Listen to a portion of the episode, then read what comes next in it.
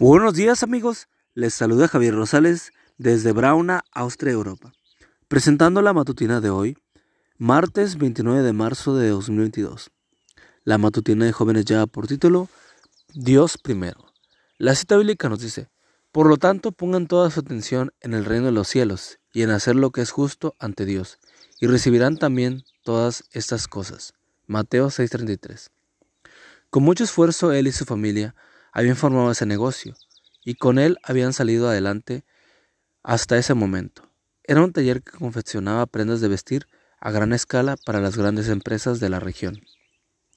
Todos sus hijos y nueras trabajaban allí, pero entonces la crisis económica llegó a su país y a su región.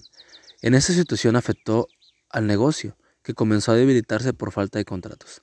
Hablé con el dueño de la fábrica un sábado, antes de la predicación, me contó que la producción había estado detenida durante varias semanas, pero que por unos momentos alcanzó a sentir alegría, pues alguien los había contactado para un trabajo bien grande que compensaría el tiempo perdido. Al reunirse con la persona para cerrar el trato, se dio cuenta de que era un comerciante que trabajaba en la clandestinidad, vendiendo los uniformes para los diferentes grupos al margen de la ley. consciente de la calidad del trabajo del hermano y entendiendo los riesgos, le ofrecía pagarle el triple por cada prenda.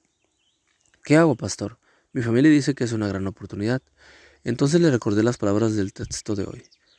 Le dije que cuando actuamos de manera justa, Dios promete recompensarnos con creces.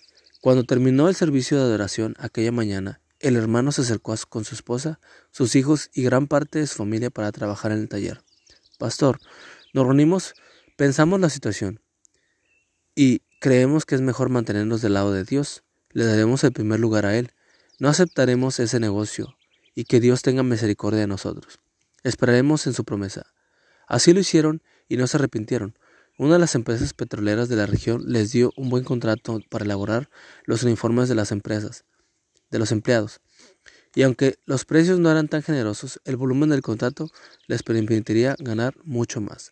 Apreciado joven, Dios espera fidelidad de cada uno de nosotros, tanto en los asuntos pequeños como en los mayores. Hoy, al salir a trabajar, estudiar o realizar tus quehaceres, toma la decisión de honrar a Dios. Él te dice hoy, yo honro a los que me honran. Primera de Samuel 2.30.